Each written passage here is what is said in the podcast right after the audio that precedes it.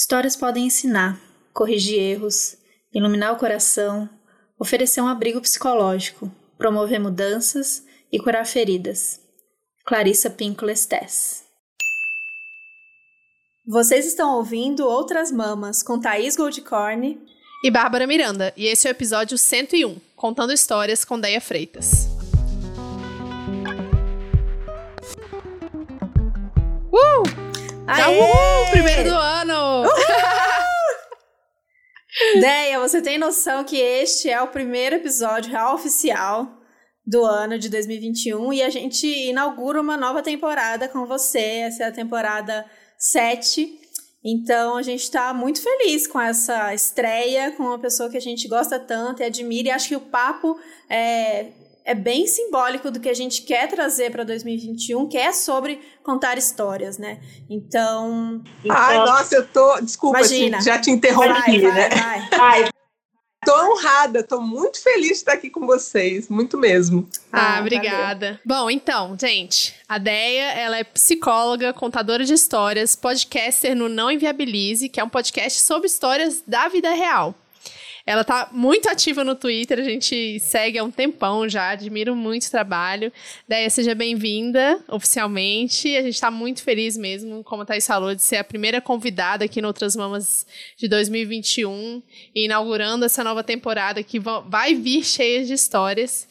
E a gente quer falar um pouco mais sobre o que é essa contação de histórias, né? Porque, como eu falei, sua formação é de psicóloga, mas o que você faz hoje em dia é contar histórias, não que psicólogos não façam isso, mas é uma forma diferente de contar histórias.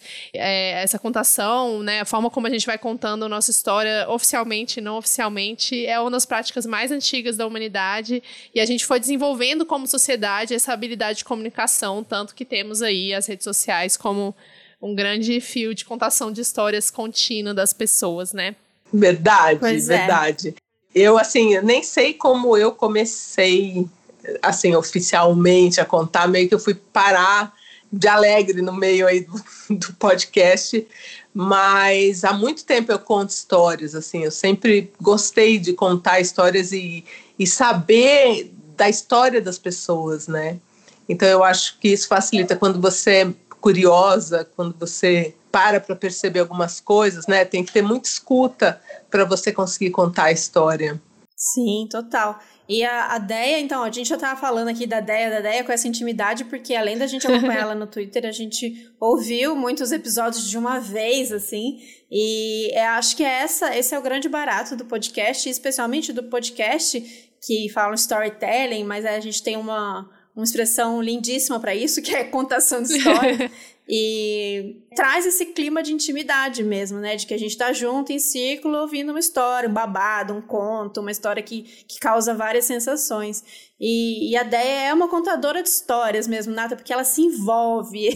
então, se você tá ouvindo esse podcast e você não conhece o trabalho da Deia, então a primeira coisa que a gente recomenda é para um pouquinho e vai lá conhecer, ouve algum, um ou outro, são rápidos, são episódios, episódios rápidos, e aí você vai entender essa nossa conversa aqui e entender do que a gente está falando, o que é essa contação de histórias e o que é, e como a Deia faz isso, né? De que maneira ela faz, ela se envolve naquela história e, e que a gente fica lá vidrado para saber como é que ela vai terminar. Então você falou um pouquinho, mas eu queria que você desenvolvesse mais e contasse como é que é a história, como que chegou no Viabilize, assim, como é que a psicologia e aí o Twitter, os animais e não Viabilize hoje do jeito que é. Bom, é, tudo começou na internet ali no Twitter, né? Eu na minha bio estava escrito que eu sou psicóloga e a minha DM é aberta. Então muita gente escrevia pedindo conselho, né? Sem meio que saber que o papel do psicólogo não é esse, né? De aconselhar. Mesmo quando eu estou ali contando uma história, eu sou uma contadora de história, né? Eu não sou uma psicóloga. E aí eu respondia isso, né? Que o meu papel ali no Twitter é de twitteira, né? E mesmo que eu fosse psicóloga de alguém ali me pedindo algum conselho, é, o papel do psicólogo não é esse, né? Não é de aconselhar. E aí um dia eu falei para uma moça lá, se você quiser, porque ela estava muito assim querendo saber uma, uma opinião sobre ali uma questão da vida dela, eu falei, se você quiser eu posso jogar na minha TL, é, né, na minha timeline ali, anonimamente. E aí foi o que eu fiz.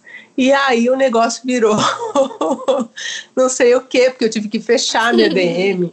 e todo mundo querendo contar da sua vida e, e compartilhar com as pessoas e pedir opinião. E aí a coisa foi crescendo, né? Nossa, é, eu, eu acho muita loucura, assim. Eu admiro muito de verdade o trabalho que você faz, porque eu não, eu não sou uma pessoa muito paciente e eu amo ouvir histórias, mas eu sou uma péssima contadora de história. tenho muita paciência para ouvir, mas muito, sou muito ruim para contar. Eu, inclusive, fiz um curso de contação de histórias no Museu da Pessoa, em São Paulo. Para quem não conhece o Museu da Pessoa, eu acho que eu já comentei aqui no podcast mas vamos colocar no Medium e vale muito a pena entrar no site, porque tem registro, inclusive tem um vídeo meu lá, de muito tempo atrás, eu nem morava, nem, ainda morava em Brasília, não tinha ido para São Paulo, eu morrendo de vergonha de contar a minha história no, no Museu da Pessoa, mas rola um vídeo lá. E é muito legal de ver as pessoas contando a sua própria história, né? Isso é uma das coisas que eu acho mais difícil, assim, você conseguir contar a sua própria história em terceira pessoa, sabe? Assim, como se você estivesse falando sobre outra pessoa e colocar emoção em cima disso. E eu admiro demais, assim, esse trabalho de você conseguir. Porque é uma. É uma interpretação, né? Obviamente. Porque além de você ouvir a história da pessoa, você tem que deixar ela o mais interessante possível para as pessoas sim, ouvirem. Sim, é. Tem um trabalho, eu, eu fiz, ano passado eu fiz é, um curso de roteiro para tentar entender melhor o que eu estava fazendo, né? Porque às vezes a pessoa me conta a história numa sequência que não foi a sequência real, né? Foi a sequência ali dos fatos mais importantes para ela. E aí eu faço uma entrevista para pegar outros detalhes, né? Para poder chegar em outras histórias dentro da história. Gosto muito de fazer isso, assim, porque eu sou uma pessoa curiosa. Então, eu recebo ali, eu leio a história e falo, opa, isso aqui pode ser que, né, que tenha, tenha jogo. Do mesmo jeito que eu recebo histórias que eu sei que eu não posso contar, porque a pessoa não está preparada para ouvir né? Então aí é todo um outro trabalho de às vezes ter que encaminhar essa pessoa, ou ter que bater um papo ali, falar não, vamos esperar, você, né? Pelo que eu estou vendo aqui, você ainda não está preparado para ouvir o que as outras pessoas né, têm a dizer, porque às vezes também você não precisa catar nada do que as pessoas dizem, né? Mas aquilo te afeta de uma maneira diferente, porque você mesmo a história sendo anônima, você sabe que a história é sua, né? É, você vai ter a resposta, né? De qualquer forma. É.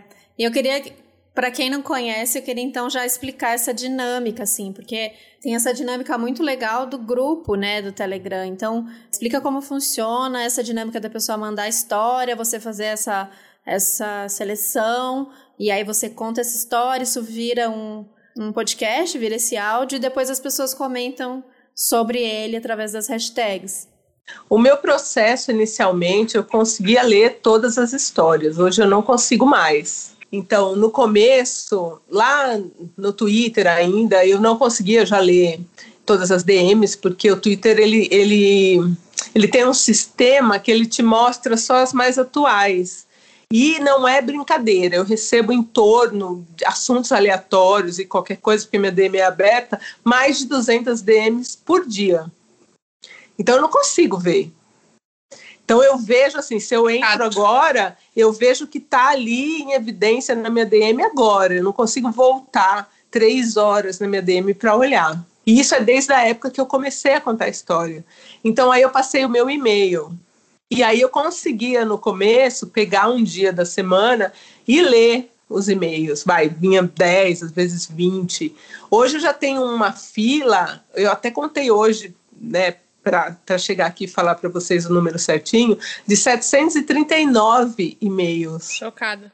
739 histórias. Isso porque eu descarto algumas histórias que eu acho que não, não, não dá para eu contar, ou que é, a pessoa que me escreveu ela não me deu muitos detalhes. Então, isso eu estou te falando de histórias detalhadas que eu acho que dá, sabe, para virar ali um uhum. episódio. Então hoje eu não consigo mais. Ah, eu, eu, consigo separar, às vezes, por tema quando eu olho por cima, mas nem todas também. Então eu tenho uma pasta ali, um geralzão, e algumas que eu já estou fazendo o roteiro que vai entrar aí ao longo do ano. E aí, depois disso, que eu escolho a história, e entro em contato com a pessoa, a gente conversa tal, eu vejo se a pessoa realmente tem condição de, de ter a história dela no ar, porque assim, eu não gosto de contar a história pela história, porque às vezes a história é muito boa, mas a pessoa está muito ferida ainda, né? Está muito machucada. E aí não é hora de contar, né? Vai se cuidar um pouco, vai ver outras coisas, e depois a gente pode contar essa história mais como uma história do que como um pedido de socorro, né? E aí as histórias que eu acho que a pessoa tá bacanuda, assim, que já dá para a gente conversar sobre, eu faço o roteiro, conto, e aí a gente cria uma hashtag, né, que tem a ver com a história e joga lá no nosso grupo do Telegram, que a gente está chegando a 10 mil membros. Então é uma loucura. Sim, sim. É muita, é muita gente. gente. E é muito comentário, é comentário engajado mesmo em cima. Não, e assim, eu tenho dois moderadores ótimos, excelentes, o Dourado e a Beth que hoje em dia eles são contratados exclusivamente para cuidar do grupo, porque senão, se a gente não filtra, passa muita coisa, sabe? É muita e, gente. E eu prezo muito assim por manter o grupo um lugar seguro, né? Pra, principalmente para quem está compartilhando a história ali e às vezes a, a, a, pessoa conta uma história, mas 10, 20, 30 me escrevem falando, poxa, isso aconteceu comigo né? Eu tenho uma história semelhante, e aí o que as pessoas falam lá, os conselhos que elas dão, pode servir para mais de uma pessoa, né? Do que só a pessoa que escreveu. É bem trabalhoso manter o grupo assim, né? Saudável, porque é internet, né, gente? Então aí já viu. Sim, total, um trabalhão, e é, mas é muito massa isso porque é um. Eu sinto um, também das pessoas que comentam, óbvio que tá aí o trabalho bonito da moderação, mas que tem um, um carinho, um cuidado, né, sobre aquele personagem, sobre é, algum conselho que vai dar, ou mesmo quando é um comentário mais engraçado, tem um cuidado com, com as pessoas. Eu acho isso incrível no grupo. Sim, a gente tem que sempre lembrar que por trás da história tem um ser humano ali, né? Tem uma pessoa. E a gente não pode esquecer isso, que não é história pela história tem alguém, aquela história é de alguém, né? Então eu sempre lembro isso no grupo, às vezes alguém extrapola mais e fala, não, peraí, né? Você não está falando de um personagem de uma série, você está falando de uma pessoa que existe, de uma pessoa que está aqui lendo as coisas. Então, você falaria isso para ela pessoalmente? Aí geralmente a pessoa, a gente já apagou o comentário, mas a gente rola essa, esse toque, sabe? E é complicado, com 10 mil pessoas é. É isso que eu ia falar. É uma terapia em grupo com 10 mil pessoas, né? Meu Deus, é muito doido. Ainda mais sendo que a maioria das histórias falam de relacionamentos, né? Porque não tem como. A gente vai contar a história, são outras pessoas envolvidas. Então, é isso. Você vai se relacionar, você vai se identificar com os personagens, porque são histórias que falam sobre relacionamentos e a gente tá. E a maioria é história de mulheres, né? Uhum. Sim, sim. Com certeza. E aí são, são algumas categorias, né? Essas categorias foram criadas depois, né? Elas não, não existem desde o começo. Não, não. No começo era só um quadro chamado Amor nas Redes.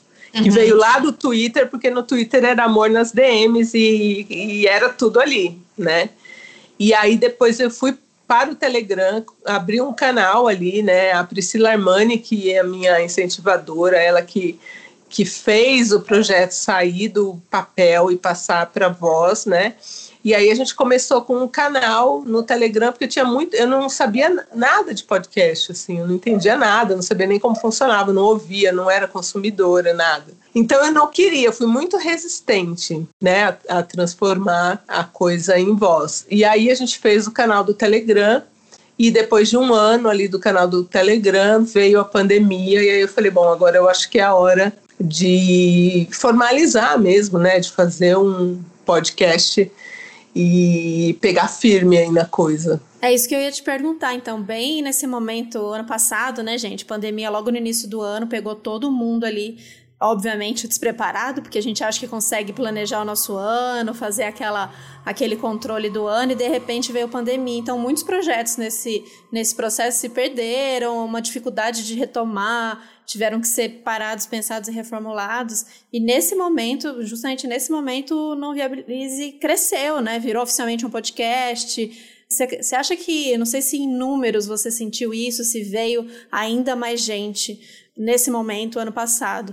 Mas você acha que tem alguma coisa a ver com as pessoas estarem isoladas, se sentirem meio sozinhas, e encontrar nesse lugar de, de contar uma história, de se envolver né, com as pessoas na, na, na relação?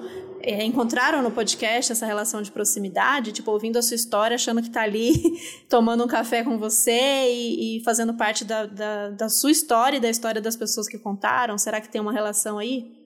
Eu acho que tem. Eu começo a ter essa relação agora no final do ano. A partir de outubro ali, algumas pessoas, é, algumas blogueiras, alguns jornalistas descobriram o podcast por, ou por indicação de alguém ou por indicação do Spotify. E ali eu tive um boom maior, mas eu, é, desde o canal do Telegram, no, quando era só o Telegram, a gente já tinha um grupo de 5 mil pessoas, né? E o canal já, já, já tinha também bastante gente. Então, eu acho que tem a questão do Twitter, né? Porque eu sou muito ativa no Twitter, então as pessoas, elas, depois que, que passa aquela resistência do podcast, uma resistência que eu tinha também, não gostava, não sabia, não queria saber Aí depois acho que a pessoa escuta um pouco e fala, poxa, acho que eu gostei. Aí ela segue, vai piramidando, vai passando para outras pessoas e, e aí a coisa vai fluindo melhor. Mas eu, se, a, em números, a gente sentiu um crescimento maior agora no final do ano. Ai, muito massa. A gente tava falando das categorias, a gente não falou os nomes, né? Que é o Colé de Limão, o Mico Meu, Amor nas Redes, Luz Acesas e o Patada, né? E o Patada é para contar é, o Patada tem, tem um outro quadro que chama Ficção da Realidade, que ainda hum. não foi para o ar, que são histórias. Aí sim, histórias de ficção, em que as pessoas vão poder escolher o final. Ai, que massa! Você decide. Vai ter. É porque assim, aí complica um pouco mais para mim, porque aí eu tenho que escrever a história, né? E fazer os roteiros todos, então é mais complicado. Então vai ser um, um, quadro que só vai ter uma história por mês. Já tem a primeira história, está quase terminada e logo está aí. E pela demanda de alguns assuntos que eu recebo por e-mail, eu criei um quadro novo agora, que também ainda não foi para o ar, porque eu estou terminando de formatar, um quadro chamado Alarme, que aí sim a gente vai falar de assuntos mais pesados, porque eu recebo muitas histórias de abuso, até de tentativa de feminicídio, e coisas importantes que eu acho que a gente tem que abordar, mas de uma outra forma. Então eu ainda estou vendo como é que a gente vai fazer isso, porque obviamente são assuntos que geram gatilhos, né, imensos em, em muitas mulheres. Estou estudando como é que eu vou fazer isso com uma outra colega minha que é psicóloga também, a Juliana, mas vai sair, que é um quadro que também é muito caro assim para mim, sabe? É uma coisa que eu estou fazendo com muito carinho, mas que vai ser mais complicado de, de aplicar mesmo, né? De colocar no ar. É, acho que mesmo sendo temas pesados, nesse formato de contação de histórias e com esse cuidado, a gente consegue não que fique leve, que essa não é a ideia, mas que saia uma, alguma reflexão dali, que saia uma ajuda dali, porque acho que é esse é, o objetivo, né? Como você falou, não é contar a história pela história, aquilo ali é para transformar, é, é para é trazer transformações para aquela, aquela pauta que para a gente é tão cara. Então, acho, acho massa, tô, tô curiosa, tô ansiosa para ver isso. Agora, eu só fico aqui imaginando do tanto que você se envolve nas histórias, porque assim Deia é narradora personagem quase, porque ela sente, ela chora, ela gargalha, ela lembra de uma história dela. Então eu coloquei isso aqui até para lembrar, porque, gente, como eu sinto falta e como eu gosto de ouvir pessoas emocionadas e que não tem problema de se envolver Sim. com as coisas. Às vezes, às vezes até frio. emocionada demais, né? Uai, mas tem jeito de controlar isso nesse, nesse Brasil 2020, 2021? Já não tem, para quem é sensível já não tem como. Agora, nesse momento, e realmente tem histórias que é, tocam a gente em, em, questões, se vai falar de, de vozinha, de mãe, de pai, ou vai falar de uma, de uma ou nem, nem alguma coisa que conecta diretamente com uma história que você viveu, mas porque a gente sente que aquilo foi foi forte para a pessoa, foi, foi bonito. Eu também super me emociono, eu choro junto, enquanto você chora narrando, eu choro ouvindo, e tenho certeza que a maioria das pessoas também. Isso que é massa, né? Acho que quando a gente consegue é, afetar dessa maneira, né, que a gente consegue entrar mesmo e conseguir sentir mais ou menos o que, que a pessoa passou e por que, que chegou naquele ponto. Acho que isso é o grande lance, né, da, da contação de histórias. Então, e o slogan do, do, do canal ali são as suas histórias misturadas às minhas, né? Porque, primeiro, que não tem como eu não me envolver para contar. E segundo, que muita coisa que eu conto ali já aconteceu na minha vida, ou na vida das minhas amigas, ou com meus parentes, entendeu? Não, não tem nada ali que não seja familiar para ninguém, assim. Por mais que seja absurdo, a gente sabe que é possível, né? E sabe de alguém, sempre que eu posto alguma história, aparece lá no Twitter uns três, quatro relatos parecidos das histórias mais absurdas. Porque existe, quando tem ser humano envolvido, né? E a realidade supera muito a ficção. Isso eu aprendi vivendo, recebendo as histórias, né? E ali também tem uma história minha que ninguém sabe, mas tem uma história minha que eu, eu precisava saber como é estar do outro lado, assim, como é escutar o que as pessoas têm para dizer da vida da gente. E é muito difícil estar nesse lugar de, de escutar o que as pessoas têm para dizer, sabe? E aí eu fiquei mais preocupada ainda em manter o grupo seguro e, e não deixar que as pessoas, que aquilo vire um linchamento, que aquilo né, vá para um caminho, uma vibe pesada. E aí depois desse dia eu falei, não, gente, aí que o grupo precisa ter mais moderadores e né, ter pessoas ali o tempo todo. Então a gente está sempre ali olhando as mensagens, tem os bots que né, os robozinhos que filtram algumas palavras para não deixar passar nada. Nossa, eu acho que a gente vai querer a dica aí dos robôs, porque eu e a Thaís, a gente é muito ruim com isso e eu não sei o que que usa, como faz. Ah, eu, é, eu, não eu funciona. Vou eu vou pedir dourado mandar para vocês, ele é maravilhoso, ele pode ah, ajudar vocês nisso, porque, nossa, salva vidas. Sim, com certeza. E falando dessas histórias que tocam, acho que a, a última que você lançou, eu, que você se emocionou muito, assim, que é a história do turbante, eu acho que tem tudo a ver com, com toda a discussão que tá rolando hoje por conta do BBB também, de colorismo. Nossa, eu fiquei, quando eu ouvi, eu falei, nossa, como pode, né? Foi no timing certinho. Você lançou agora dia 4 e hoje tá tendo essa discussão no, por conta do Big Brother. E como não se identificar mesmo eu verdade, verdade. Eu, eu sou fruto de uma relação interracial, né? Dessa questão da mestiçagem e de que primeiro nós éramos pardos e, e esse não lugar, né? De você não, você não é branco, mas você tem a pele clara, então algumas pessoas não te consideram negros, mas perante uma família inteira de brancos, que era a família do meu pai, a coisa era horrorosa, a gente era nada, sabe? Então aí você, quando você sente na pele, você vê a real, porque aí você sai da internet, porque na internet tudo bem, você pode falar ali que ah, ah fulano é light skin, fulano é isso ou aquilo, mas na, na rua, que nem um dia eu, eu tava muito bem arrumada, isso foi agora, no final do ano, e eu passei num lugar, sabe esses lugares que vendem coisas de limpeza? E eu passei num uhum. lugar para comprar um pacote de saco de lixo de 100 litros, que é aquele saco grande. E aí o cara, ele nunca tinha me visto na, na vida, ele virou para mim e falou assim, um, um homem branco, né, de meia idade, dono do lugar ah, leva desse aqui mais reforçado que você vai ver que para você pegar reciclagem vai ficar mais fácil. De onde? Ah, Qual foi a informação? Deus. Qual foi Gente. a informação que ele teve a meu respeito para dizer que eu, que eu catava reciclagem? Não que isso seja né, um demérito ou que seja algo ruim, mas qual foi a única informação que ele teve para ele deduzir que eu, que eu estava comprando sacos de lixo grande que né, que não era para isso, era para ajeitar umas coisas aqui em casa, porque a gente vai mudar. E ele deduziu que eu catava reciclagem, né? Um homem branco de meia idade, e ele tinha certeza, falou, reforçou ainda, do jeito que dava para segurar o saco, e eu fiquei assim, né? Fiquei chocada, mas o que, que, que eu ia falar? Né?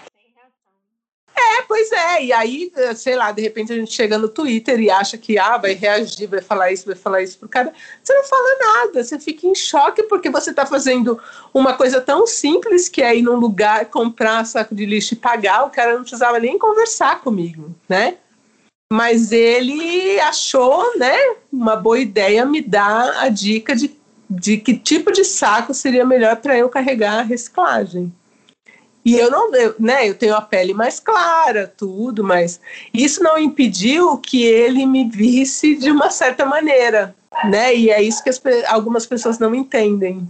Mas isso está rolando no, no, BBB e assim, o que não está rolando no BBB, né?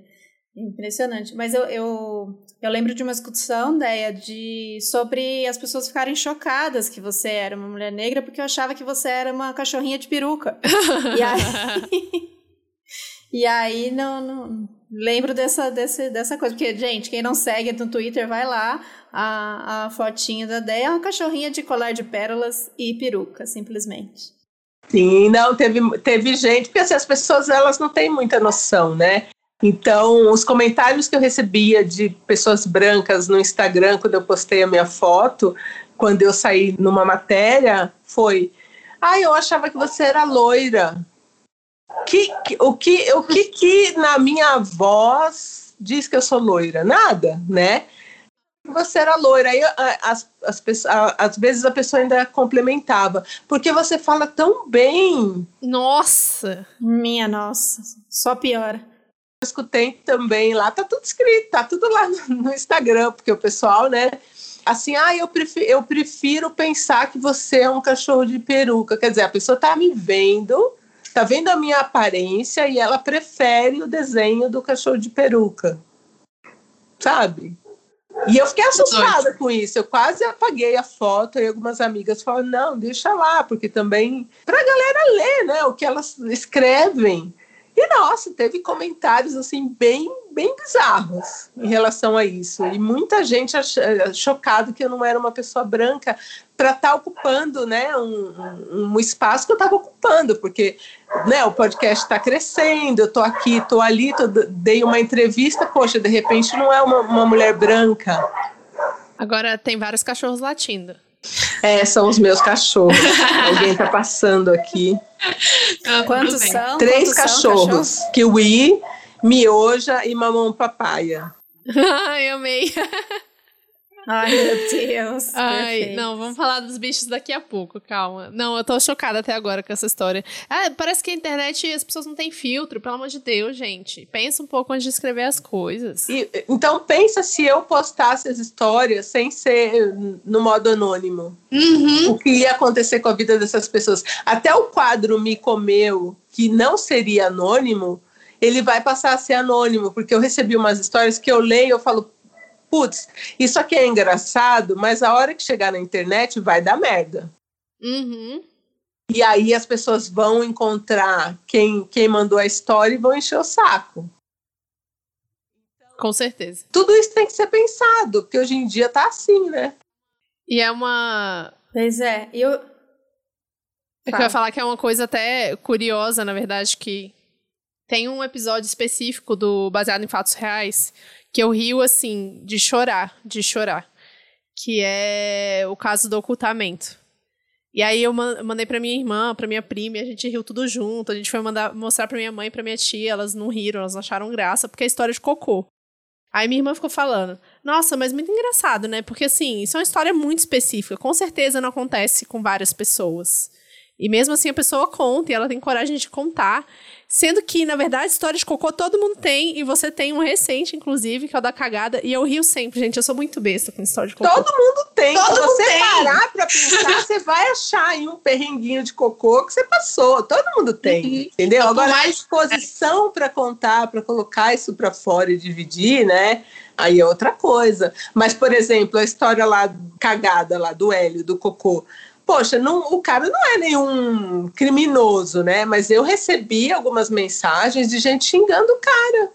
Gente, não tem limites, não tem limites. Ele não fez nada, assim, ah, tudo bem, devia, né, ter cagou, resolvido. Cagou. cagou e não limpou. Não assumiu, não assumiu a cagada. Exato. Não, e as pessoas xingam. As pessoas xingam. Ai, não, eu também, eu sou a pessoa que, que dou risada e que engajo. História de cocô eu engajo. Então, colou na rodinha comigo, pode soltar aquela história de cocô que eu engajo sempre. Acho que sempre funciona. Falar de signo e falar de cocô engaja, gente. Falar dos bichos, falar dos nossos bichos também sempre funciona. Mas é, muito, mas é justamente isso. Quando eu, eu, também, Babi, fiz essa associação. Quando eu ouvi a história da cagada, eu lembrei da, da história do caso do ocultamento. Então, se você também fã de histórias de cocô, você já tem duas dicas para você ouvir hoje. Tem a cagada e tem o caso do ocultamento, que é assim é assustador o que, que rola. Vale a pena, não vamos, não vamos dar spoiler, mas vale a pena você ouvir. Então, o Cagada é daqui da Deia, do Não Inviabilize, e o caso do ocultamento é das nossas amadas do baseado em fatos surreais. Eu fiquei curiosa com essa Marcela, querida. Eu fiquei curiosa com essa história dos personagens, das pessoas se envolverem tanto e tal. Se já aconteceu de alguém reivindicar a sua versão da história. Por exemplo, quem, cantou, quem contou foi o namorado da Manu, eu não lembro o nome. Daí se a Manu apareceu para falar, não foi bem assim, ou a televisão, o filho da Dona Cleide falou, olha, essa menina é mentirosa, não foi isso não, a televisão, ela... Não, assim, diretamente não, porque se, é aquilo que eu falo, são histórias muito comuns, né? Crediário de parente devendo crediário de televisão, eu devo ter ali umas 10 histórias para contar. Se eu quiser fazer um especial só de crediário, rola de tanta história. Mas eu já tive casos assim, eu recebo às vezes assim. É, a pessoa que se identificou muito e ela quer saber se aquela história pode ser a dela. Isso às vezes eu recebo. Outra coisa que eu recebo bastante caras que devem pensão. Então, quando eu posto uma história que tem ali um devedor de pensão, e eu realmente eu detesto homens que devem pensão, eu falo mal mesmo. Então, aí eles se ofendem e eles querem me explicar por que eles devem pensão, e aí eles mandam um e-mail, mandam mensagem em todas as redes, que eles querem falar, né? A versão deles, mas não é que eles se de acham que são eles na história, mas que eles se identificaram, né, ali com aquilo. Famoso a carapuça serviu. Exato, exato. Eu recebo bastante homem que deve pensão e sobre os casos de homens que foram traídos, até hoje eu já só recebi dois, um e-mail e uma mensagem no Instagram de homens ofendidos, porque eles falam que quando eu conto história de homens que foram traídos, é mais divertido, a gente ri mais. Aí eu estava explicando para eles e eu até fiz uma mensagem extra para colocar numa história explicando por que, que eu faço isso. Porque, assim, o processo de quando eu recebo uma história de um homem que foi traído é totalmente diferente do processo de quando eu recebo a história de uma mulher que foi traída. Quando eu recebo uma história de uma mulher que foi traída, eu converso com ela e vejo se ela tá, né, se ela tá já forte o bastante para ouvir a opinião das outras pessoas, porque às vezes ela quer continuar com aquele cara e aí você já viu a internet como é. Quando um cara me escreve que ele pegou a namorada ou a esposa traindo, a primeira coisa que eu faço é pedir as redes sociais da esposa ou da namorada para ver se ela tá viva por quê? Porque nós somos mortas quando nós traímos. O nosso histórico é esse. Então é. eu tenho que fazer uma pesquisa nas redes do cara com, e nas redes da, da, da moça de quem ele quer falar para ver se ela está viva, se o cara não bateu nela, se ela não está escrevendo post ali que ela pediu ordem de restrição, entendeu? É outra coisa. E aí, quando eu vejo que nada disso aconteceu, se vocês pegarem as histórias que eu estou falando que o cara foi traído, eu vou focar sempre em outra coisa. Então, a história ali da dona Clementina, eu foquei na dona Clementina. Tem uma história que eu vou postar hoje que chama Dentinho, que o cara foi traído. Eu foquei o quê? Na coisa dele ter torrado uma grana lá para arrumar os dentes da namorada que traiu ele. Por quê? Porque se a gente focar no cara, na traição e colocar a mulher nesse papel de traidora, é mais um motivo para a gente ser morta. Mexeu com a honra do cara. Né? Exato, É. Então eu nunca vou contar uma história que eu vou colocar o homem nesse papel de o cara que ah, ele foi traído, ele teve a honra abalada, porque isso é um motivo que nos mata até hoje. Então uhum. eu vou pegar aquela história, eu vou fazer ela ficar leve, eu vou focar em outra coisa, para que os homens vejam que ser traído, meu, todo mundo vai ser traído. Foda-se que você foi traído, vamos rir disso aí, vamos focar em outra coisa. E tem homem que não, não aceita isso, né? Então esses homens, porque esses, do, esses dois homens, um hétero e um gay, que inclusive esse gay me falou que ele não ouvia mais as histórias de traição junto com o namorado, porque aí ele achava que o namorado estava traindo, e ele estava muito bravo comigo, né? E ele provavelmente tem as questões dele, então não sei se ele identificou alguma coisa na história ali, mas a fala sempre ela, ela vem com uma violência, ela vem de um jeito diferente. E eu recebo alguns e-mails de homens assim, e que quando eu peço as redes sociais, eles não me respondem mais. E, e, se a gente for ver ali no meu, no meu programa, 90% são mulheres traídas e que não mataram ninguém. Se eu pegar 90% aí, de pegar uma estatística de homens que matam mulheres, né? Então as, as pessoas às vezes não entendem, porque nos casos de corno, quando o cara é corno, a gente trata de uma maneira mais leve e foca em outras coisas, que é para mostrar que realmente aquilo pode acontecer, que aquilo não é nada demais para que a gente tire o foco da nossa vida, né? Nossa, total. É, é querer pegar é ao clássico, né? Não, não considerar o, o, contexto, a realidade que a gente vive e querer usar as mesmas medidas, né? Ah, por que, que de para mulher é de um jeito, para homem de outro, como se existisse né, essa igualdade nas relações, como se a, as próprias notícias e os números não demonstrassem isso.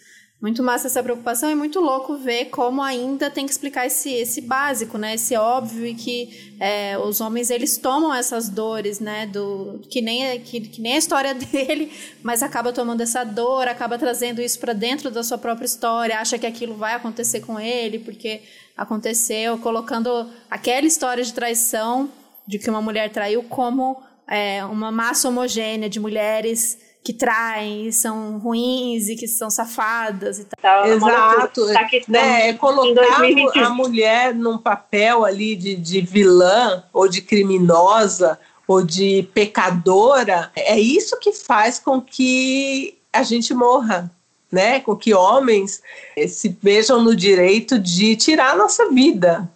Então eu não vou colocar numa história de traição onde a mulher traiu, eu não vou colocá-la nesse lugar de vilã, porque todo mundo sabe que traição não é legal para ninguém. Isso é um fato.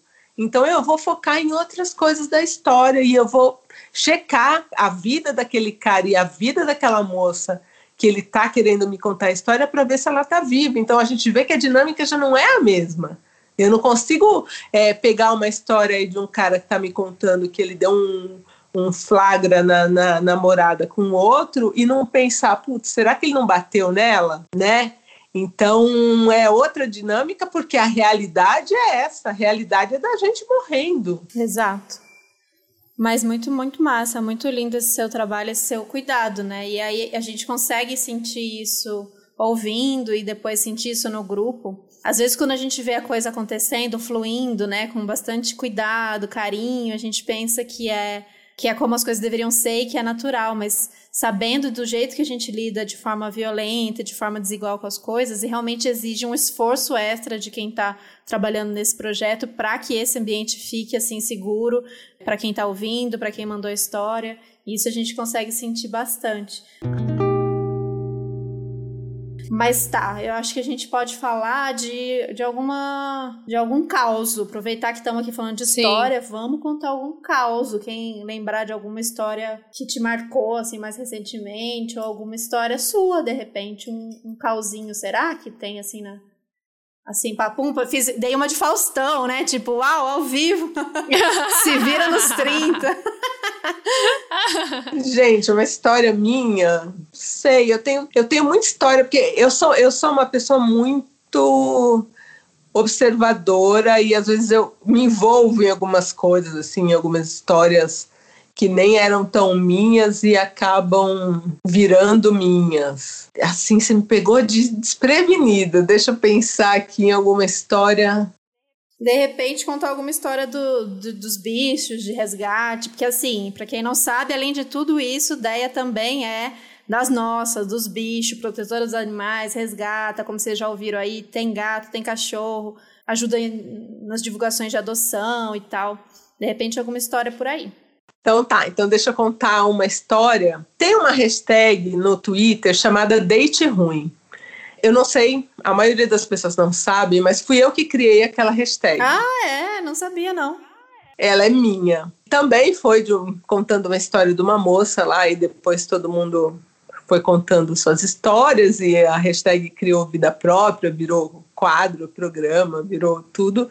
E eu vou contar um date ruim, então, que eu tive, que envolve animais.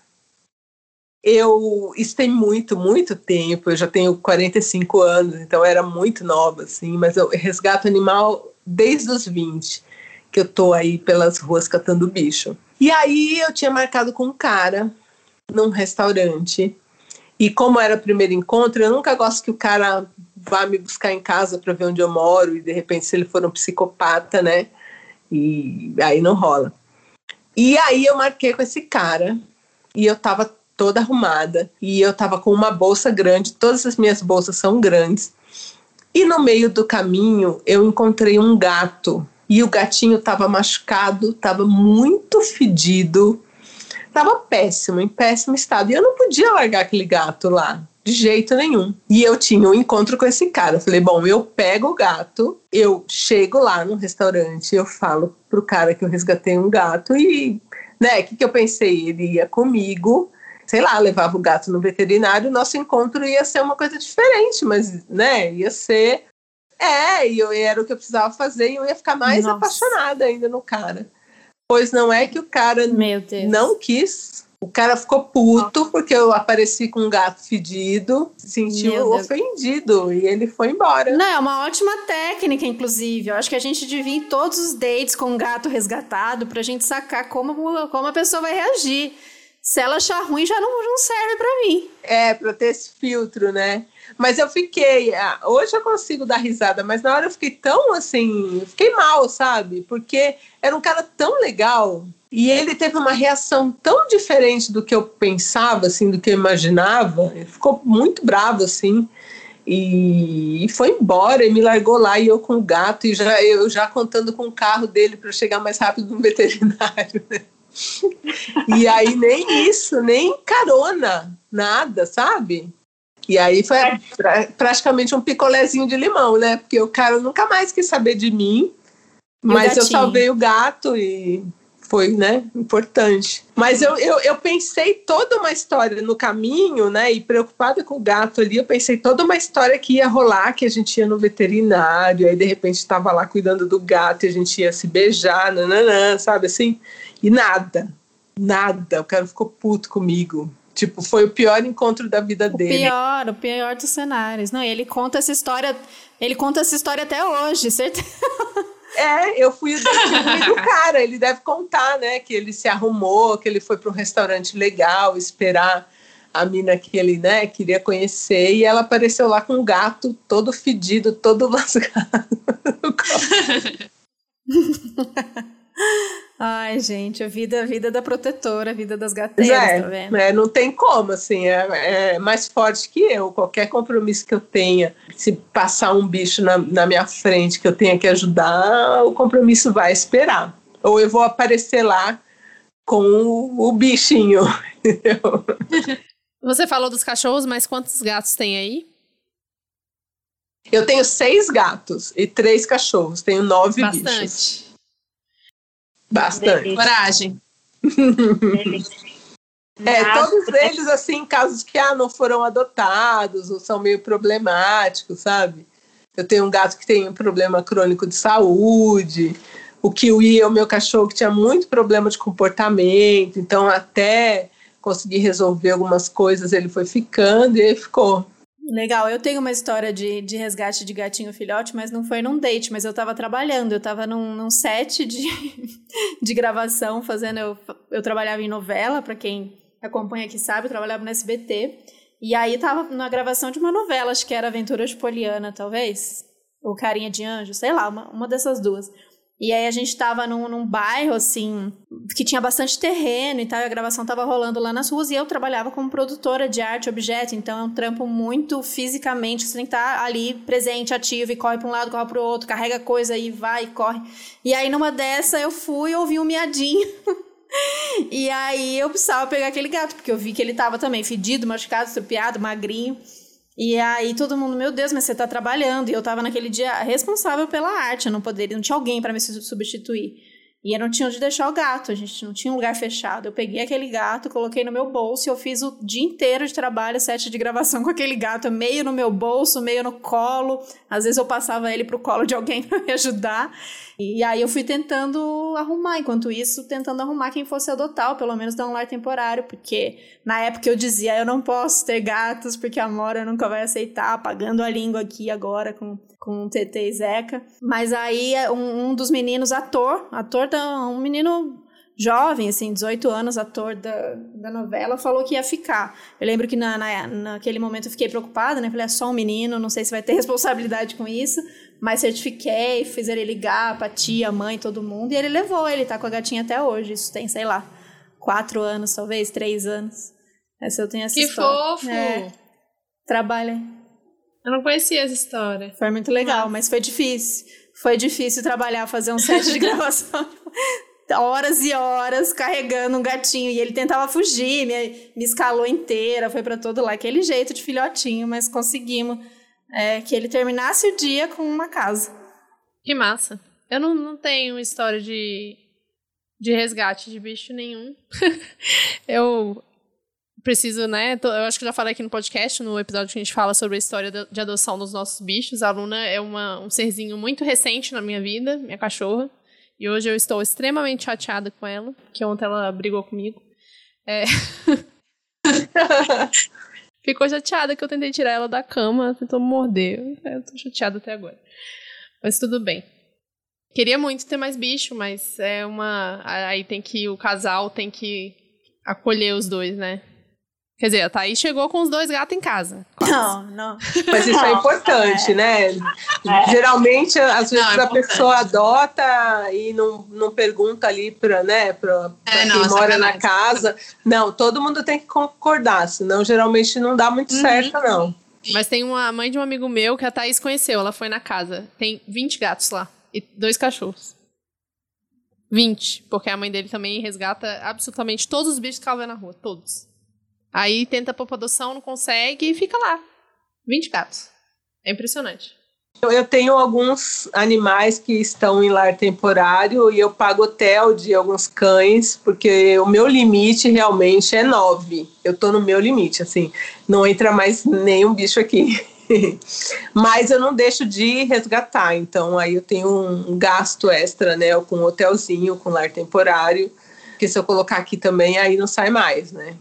É ah, isso, sim. é meu, muito difícil. Meu sonho né, é mudar pra casa pra poder ter mais, né? Pra ficar mais de boa. Porque apartamento pequeno é mais difícil mesmo. ah, mas histórias de bicho sempre. Ah, exagera. Não, mas aqui você falou que eu trouxe os gatos sem, sem falar com o Gui, mas é brincadeira, viu? Eu, eu, eu falei por muitos dias. É, o impulso, a insistência, ó, veio daqui. Mas ele topou sim. Gato, gato é viciante, né? Depois que você tem o primeiro, é difícil ficar sem gato, eu não pegar mais um, só mais um gatinho. Então, é uma loucura isso, né? Que eu, eu já contei isso aqui, que eu sempre fui cachorreira, desde pequena, cachorro, cachorro, cachorro. E a gente tinha só a Mora, que é uma cachorrinha, tá com a gente há nove anos. Então, a minha paixão por gatos, sempre gostei de todos os bichos, então quando encontrava também, sempre é, participei ali com do, dos amigos e tal, mas eu achava, primeiro, eu achava que não era, que não ia se dar bem com a Mora, que não ia rolar. E depois que eu achava que não era, quando ainda tinha essa visão de ter um bicho para mim, né? Eu nunca comprei, sempre adotei, mas mesmo adotando era uma visão, um bicho para minha companhia, um bicho para mim, né? Não era por eles. Então eu pensava, ah, não, gato não, gato não me dá carinho, gato não, não é carinhoso, eu gosto de, de bicho, de cachorro porque me segue para todo lado, quando eu chego faz festa, gato é egoísta.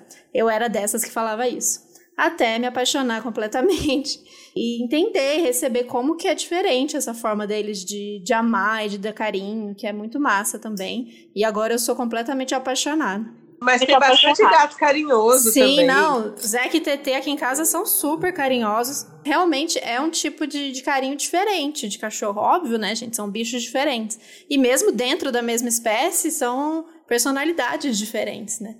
E aí é a gente acolher cada uma delas e entendendo. Mas eu tô completamente apaixonada por gato e realmente eu tenho que é, ficar bem cuidando e bem atenta para de repente não ser a pessoa que vai ter 20 gatos dentro de casa. É. ah, tem uma coisa assim que eu queria comentar, na verdade, que eu acho que é um problema clássico do capitalismo, que é a, o tanto de episódio que fala de treta com dinheiro, assim, especialmente entre casais, né? Mas é uma loucura, porque é gente passando a perna no outro o tempo inteiro e eu fico enlouquecida. Eu falei, nossa, eu sou muito desconfiada mesmo. Eu nunca passaria por isso. E a, a forma como você comenta, daí você fala, tipo, nossa, nunca ia emprestar meu cartão de crédito. Como que a pessoa caiu nisso? E eu falei, a mesma coisa. Eu nunca, nunca ia passar por essa situação. Mas não sei, né? Às vezes você passa, porque você tá confiando demais na outra pessoa e você acaba passando. Então, mas no passado eu passei, eu já contei isso no Twitter, eu já passei por isso também. Já perdi um celular, já perdi dinheiro. Vixe, já, total. É, a coisa é muito bem feita às vezes, né? assim, é isso que você falou, é confiança, o envolvimento. Você confia, né? A gente confia. E eu acho, acho, acho prudente ser uma pessoa desconfiada Falo isso do lugar da pessoa que é zero.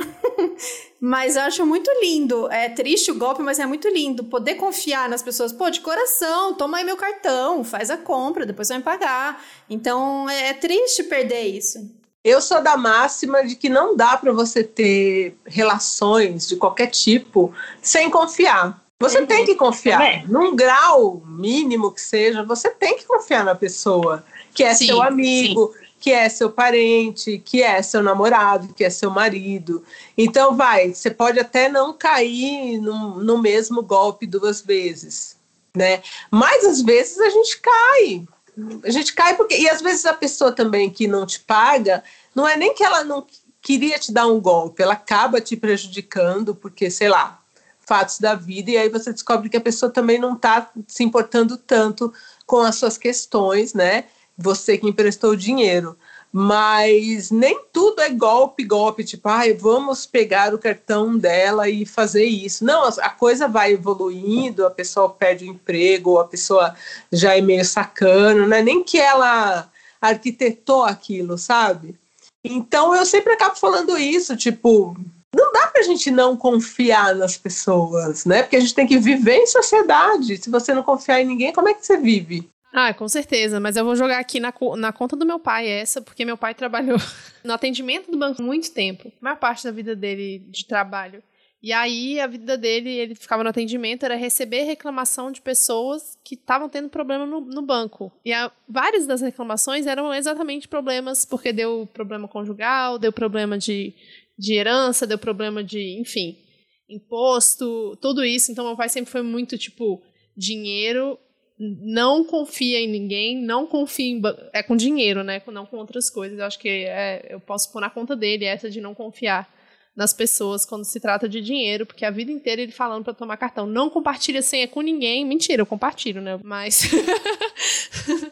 é, eu recebo muita história, principalmente assim, de treta de família que aí empresta o cartão não paga, e aí suja o nome. Mais até de família do que de relacionamento. Relacionamento, eu acho que a gente chega num ponto que a gente até sabe que vai dar ruim, mas é meio que um caminho sem. Como que você sempre compartilhou tudo e de repente você vai falar pro cara ou pra menina que agora você não vai compartilhar mais nada, assim do nada. Então é, tem isso também. Eu acho que quando você chega num ponto que você já tá no meio da ladeira, sabe quando você tá numa ladeira que você tá descendo ali, se você só levanta é, os bracinhos. Se você brecou ali no meio da ladeira, você tá descendo correndo a pé, você vai se estabacar lá embaixo, vai descer rolando. Então você tem que continuar correndo.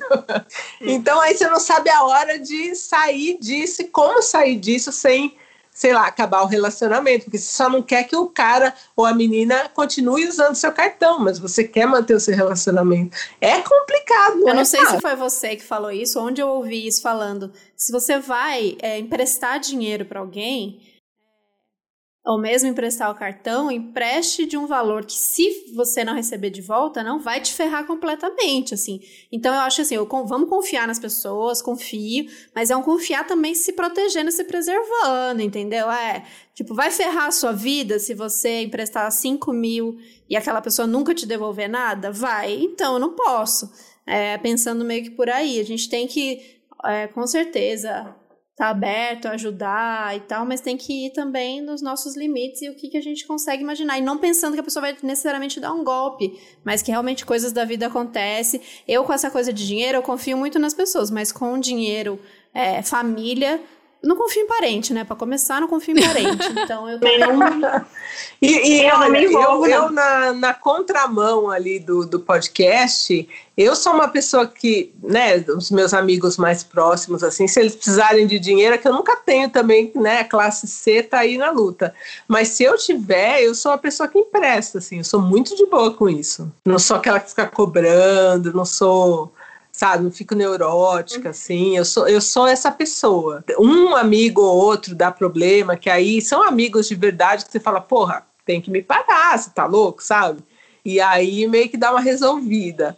Mas eu não, eu não sou, eu não sou essa pessoa não que fica desconfiada com a coisa do dinheiro, não sou. Mesmo porque eu sou muito atrapalhada com as minhas contas, minhas coisas assim, eu sou péssima. Mas também não fico devendo para ninguém, né? Não sou a pessoa que pede. Eu sou a pessoa que, se eu tiver e a pessoa precisar, eu, eu empresto mesmo, assim. Pois é, então acho que você tá ouvindo esse podcast até aqui, você já pensou em várias histórias, aí as tretas da sua família. Eu nem sei se eu aconselho você mandar a história pra Deia, porque a fila tá tão grande. Não, manda sim, Mas por favor. manda. manda, Tá, manda, tá. manda. Então tá. Porque já aqui, só conversando, já me veio várias histórias, família e tal. Se você também tá assim, com aquela história que você acha que, meu Deus, só aqui, só comigo mesmo, manda lá pra Deia, porque vai ser muito massa ouvir ela contando e ouvir as histórias, né, gente? Tem muita história lá. Quantas, quantas histórias tem no, no, nos agregadores, no Spotify, por exemplo, você sabe? Eu acho que são 130 e poucas, acho. E para assinantes, mais umas 50. Eu não sei. Sinceramente, não, não sei quantas tem. Não sei dizer. Mas passou de 100, assim, fácil já.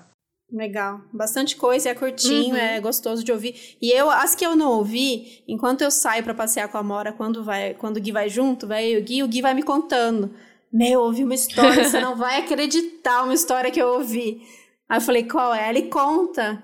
E ele eu conta já muito tenho bem. seis histórias de Páscoa. Eu quero mais seis para fazer um especial de Páscoa. Só com esse Eita. picolé de limão de Páscoa. Então, se Olha. alguém tiver aí uns perrengues de Páscoa, ou que levou mesmo, sei lá, golpe do ovo de Páscoa, qualquer coisa, me escreve. E conta, co- conta como é isso da, dos assinantes, porque a gente, a gente é uma tecla que a gente bate aqui bastante sobre essa questão de produzir de maneira independente, de estar ali toda semana, enfim, com a, com a periodi- periodicidade que for de cada podcast, como é um trampo, e todo esse trampo de administrar as redes, de administrar grupo. É, e é um trampo que a gente faz independente. Conta um pouquinho como é que é essa coisa dos assinantes.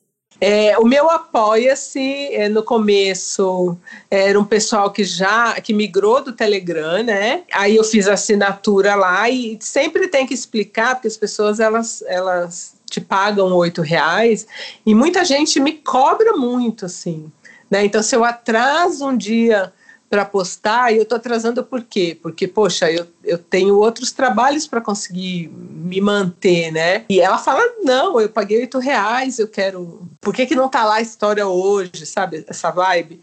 Então, eu sempre luto para explicar que a pessoa está colaborando com o meu trabalho para que aquilo aconteça, né? Eu não sou, eu não, eu não sou um conglomerado, eu não sou uma Netflix, uma Amazon, né?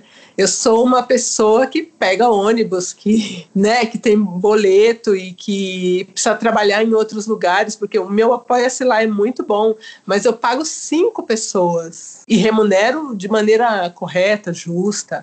Eu pago muitas coisas para aquilo acontecer. E aí te, tem imposto, tem contador, tem mil coisas. E eu faço tudo certinho. Então aí tem mês que o pessoal olha meu apoia-se lá bombando e eu tô aqui tentando procurar frila para minhas contas fecharem, sabe? E às vezes as pessoas não não não têm essa noção, né? Então eu acho que ainda para quem é podcaster, né?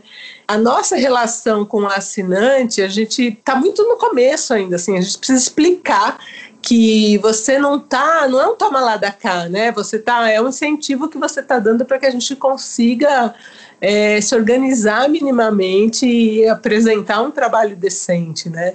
E, mas as pessoas elas têm essa mentalidade de Netflix, de né, eu tô pagando, eu quero conteúdo agora. E aí isso me magoa às vezes. É, a gente fala sempre aqui, né? Porque é, a gente fica meio refém do tanto que as pessoas acham que a gente vale. Mais ou menos isso, né? Eu e a Tá, a gente sabe que nosso apoio é ser muito bem sucedido comparando com outros é, podcasts do mesmo tamanho que o nosso, ou que tem uma, uma audiência do mesmo tamanho que a nossa. Mas, assim, se você pensar do tanto que a gente tem de custo todos os meses, meio que no final não sobra muito, né? Não é um salário para nós duas, é um complemento. Então a gente tem que trabalhar com outras coisas ainda. Para ter uma ideia, agora que eh, eu fiz aí uma loucura de comprar uns brindes para assinantes, então estou com dívida por muitos meses. Mas agora que eu vou conseguir tirar no meu cartão parcelado um computador, eu fiz né, um ano no Telegram e um ano e pouco agora no podcast sem ter um computador, né? Gravando no celular, como eu estou fazendo agora, com uma caixa de papelão em volta.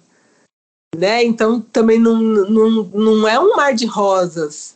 E as pessoas elas não querem saber. Tem dia que ah, tem obra aqui o dia inteiro, chega à noite, eu trabalhei o dia inteiro, tô cansada, eu vou gravar no outro dia de manhã. Poxa, já tem um e-mail lá de alguém falando que pagou e cadê a história? sabe? Então eu luto muito para tentar mudar essa relação, né, que as pessoas têm de toma lá da cá mesmo, né, de, de, de mostrar que, poxa, você está aqui, você está me apoiando, hoje eu não vou conseguir, amanhã eu vou conseguir, né? E por isso que eu não tenho dia para postar. Tem dia que eu vou lá posto 10 histórias de uma vez, tem dia que eu posto 5, tem dia que eu posto uma, mas eu cumpro ali o cronograma que eu apresentei de quantidade de histórias. Agora, dias, eu tem dia que eu tô no trem, sabe? Era horário de eu gravar, mas eu tô no trem ainda. Então, as pessoas têm que ter essa consciência também, né? Que a gente não é robô. Sim, a gente fala muito isso aqui pra gente, se a gente está propondo, né? Se a gente está criticando essa maneira que a gente vive, o sistema que a gente vive, criticando as grandes, criticando é, a Amazon, criticando a maneira de, de exploração que se dá ao trabalho, a gente está propondo uma outra coisa. Então, parece que mesmo quando a gente se propõe a fazer, a pensar num outro modelo de sociedade, quando você coloca o seu dinheiro ali, você age como um, um é, paguei, eu tenho direito, né? Um prestador de serviços exigindo. Então a gente, a gente bate muito nessa tecla justamente para a gente ir criando. A gente sabe que a gente é muito difícil também, muitas vezes, para quem sempre ganhou as coisas no dinheiro, né? É, olha com quem você está falando, eu paguei, eu tenho meus direitos e tal. É, conseguir pensar de uma maneira diferente que o dinheiro se a gente está tentando propor uma outra coisa, não é sobre isso, né? Sobre pagar e eu te, te dar aquilo que você espera e tal. É realmente, é, é, o nome é isso, é apoio, é, é financiar o trabalho, porque a maioria do trabalho ele é gratuito, né? E a gente quer que continue livre, que continue gratuito. Sim, o meu sonho era que eu não precisasse ter histórias exclusivas para assinantes. Eu tentei fazer isso um tempo e a arrecadação caiu muito. As pessoas elas querem pagar por algo especial, por algo que não seja de todo mundo, sabe? Isso também é uma coisa que me entristece, que eu tenha que ter uma área restrita com histórias que ainda eu não postei, porque as pessoas simplesmente apoiar e ver que está todo mundo ali ouvindo uma coisa que, ah, ela está pagando, mas fulano não está pagando. É, elas param de pagar. Então fica aí o recado para vocês, ouvintes, seguidores. para a gente exercitar também. Isso é um recado para a gente nesse, nesse momento tá nesse lado de cá, né, do balcão, mas em outras relações nossas a gente está do lado de, é, de assinante, de apoiador. Então essa é uma reflexão para todo mundo, para a gente exercitar a maneira como a gente quer mesmo tratar o dinheiro e tratar as relações neste momento. Ah, eu adorei demais esse episódio, gente. Tem mais alguma Sim. coisa pra gente falar? Um recado, um beijo? Ah, eu amei, amei, que amei. Bom, eu gostei demais. Eu espero que vocês todos, todos que estão ouvindo, que se não conhecem, vão lá maratonar. Vocês estão sem, vocês estão cansados de Big Brother? Big Brother tá, to, tá torrando a cabeça de vocês. Vai lá ouvir, fazer uma maratona de episódios do Não Inviabilize. A gente vai colocar no Medium é, algumas das coisas que a gente falou aqui e a gente quer dar dicas. A gente falou sobre essa arte que é contar histórias. A gente tem é, até que poucos é, podcasts dedicados à, à contação de histórias, ao storytelling, como gostam de dizer aqui no Brasil, né? Fora tem uns muito legais. Tem um que a gente gosta bastante, que é algumas histórias, acho que a maioria, né, Babi, em espanhol, que é o Rádio Ambulante é muito massa. E aqui no Brasil, que a gente vai fazer uma pesquisa, de repente, ou vocês contam pra gente se tiver mais. Mas a gente conhece o Baseado em Fatos Reais e o Projeto Humanos. É uma modalidade aí que eu acho muito massa. Eu amo ouvir podcasts de histórias. Acho que vale esse incentivo aí pra gente contar mais histórias, né? Compartilhar mais histórias. Acho que esse ano, se a gente não se agarrar nas histórias que façam a gente rir, se emocionar, trazer a humanidade mesmo e se conectar com as pessoas é, nesse reconhecimento e passar essas histórias para frente, eu não sei, eu não sei de que outro jeito. Então, eu acredito bastante que a gente consiga se unir é, nas nossas histórias, nas nossas similaridades, nas diferenças, mas quando a gente se reconhece e, e ver que de repente aquilo que aconteceu com você, você pensava, meu Deus, a minha família é muito quebrada. Ou você pensa, meu Deus, só eu penso isso. E você se reconhece, é muito massa. Ou não se reconhece, fala, meu Deus, eu não sou isso mesmo. E é legal para ter essa noção a partir do outro, né, da gente, da gente mesmo e das relações. Então fica aí a recomendação de podcasts e de contação de histórias, de storytelling. Você, alguém tem mais alguma recomendação de, de storytelling? Eu tenho Nossa, duas. Eu, eu tenho então duas diga. só que são de terror. É um conto ah, do meu amigo Tanto Tupiaçu, lá do Twitter, e Fogão da Véia, que é da Véia dos Causos, também lá do Twitter. São dois podcasts de história, de contação de história e de terror, só que aí é de terror, né? Tem que gostar. Ah, que massa. Eu não sou a maior ah, fã de terror, não, mas ah, mas são muito bem produzidos, são muito bons. Vou ouvir. Legal. Eu gosto, eu gostei da pisadeira, adorei a pisadeira. Também. Ah, eu gostei da pisadeira. Gostei. Nossa, eu tive, eu tive que postar lá no, no, no grupo que que a pisadeira não existe. Porque ah, rolou ah, umas tretas. Rolou gatilho, né? Eu vi no Twitter você falando é, do gatilho. Pois é, tive que postar que né, não queria magoar ninguém aí com a história da pisadeira, que é uma lenda que tá aí a vida toda, né? Não, não fui eu que criei a pisadeira. E eu nem tipo eu sempre falo, né, no começo das histórias de terror que eu fico cismada, mas eu não consigo acreditar em nada, sabe? Eu conto porque ali eu me envolvo na história e conto. Mas, e fico cismada uns dias depois. Mas depois passa, acho bobagem, sabe? Mas tem gente que, que fica cabreiro mesmo, que acredita real. Daí você se poupa, né? Daí você não ouve esse, vai ouvir as histórias mais leves. Eu, eu também, é. eu, eu, sinto medo, eu sinto medo na hora. E eu, eu curto sentir esse medo na hora, mas em seguida eu já tô, já tô de boa, já tô tranquila. Então fica aí as recomendações. Deia, muito, muito, muito, muito obrigada pela sua participação. Muito, muito gostoso. Muito obrigada. Ah, eu que agradeço o espaço. Nossa, eu tô muito honrada. Foi demais. Muito obrigada. Legal. Então vamos continuar. E nos vemos no Twitter. Continuando pistolando o Big Brother. Meu Deus. Vamos ver. que espera a gente esse Big Brother, meu Deus do céu. Então, vamos lá, acompanhe. A gente vai colocar também todos as, os arrobas para você acompanhar, para você que está ouvindo a gente acompanhar lá no Médium. Acompanhem esse trabalho, apoiem.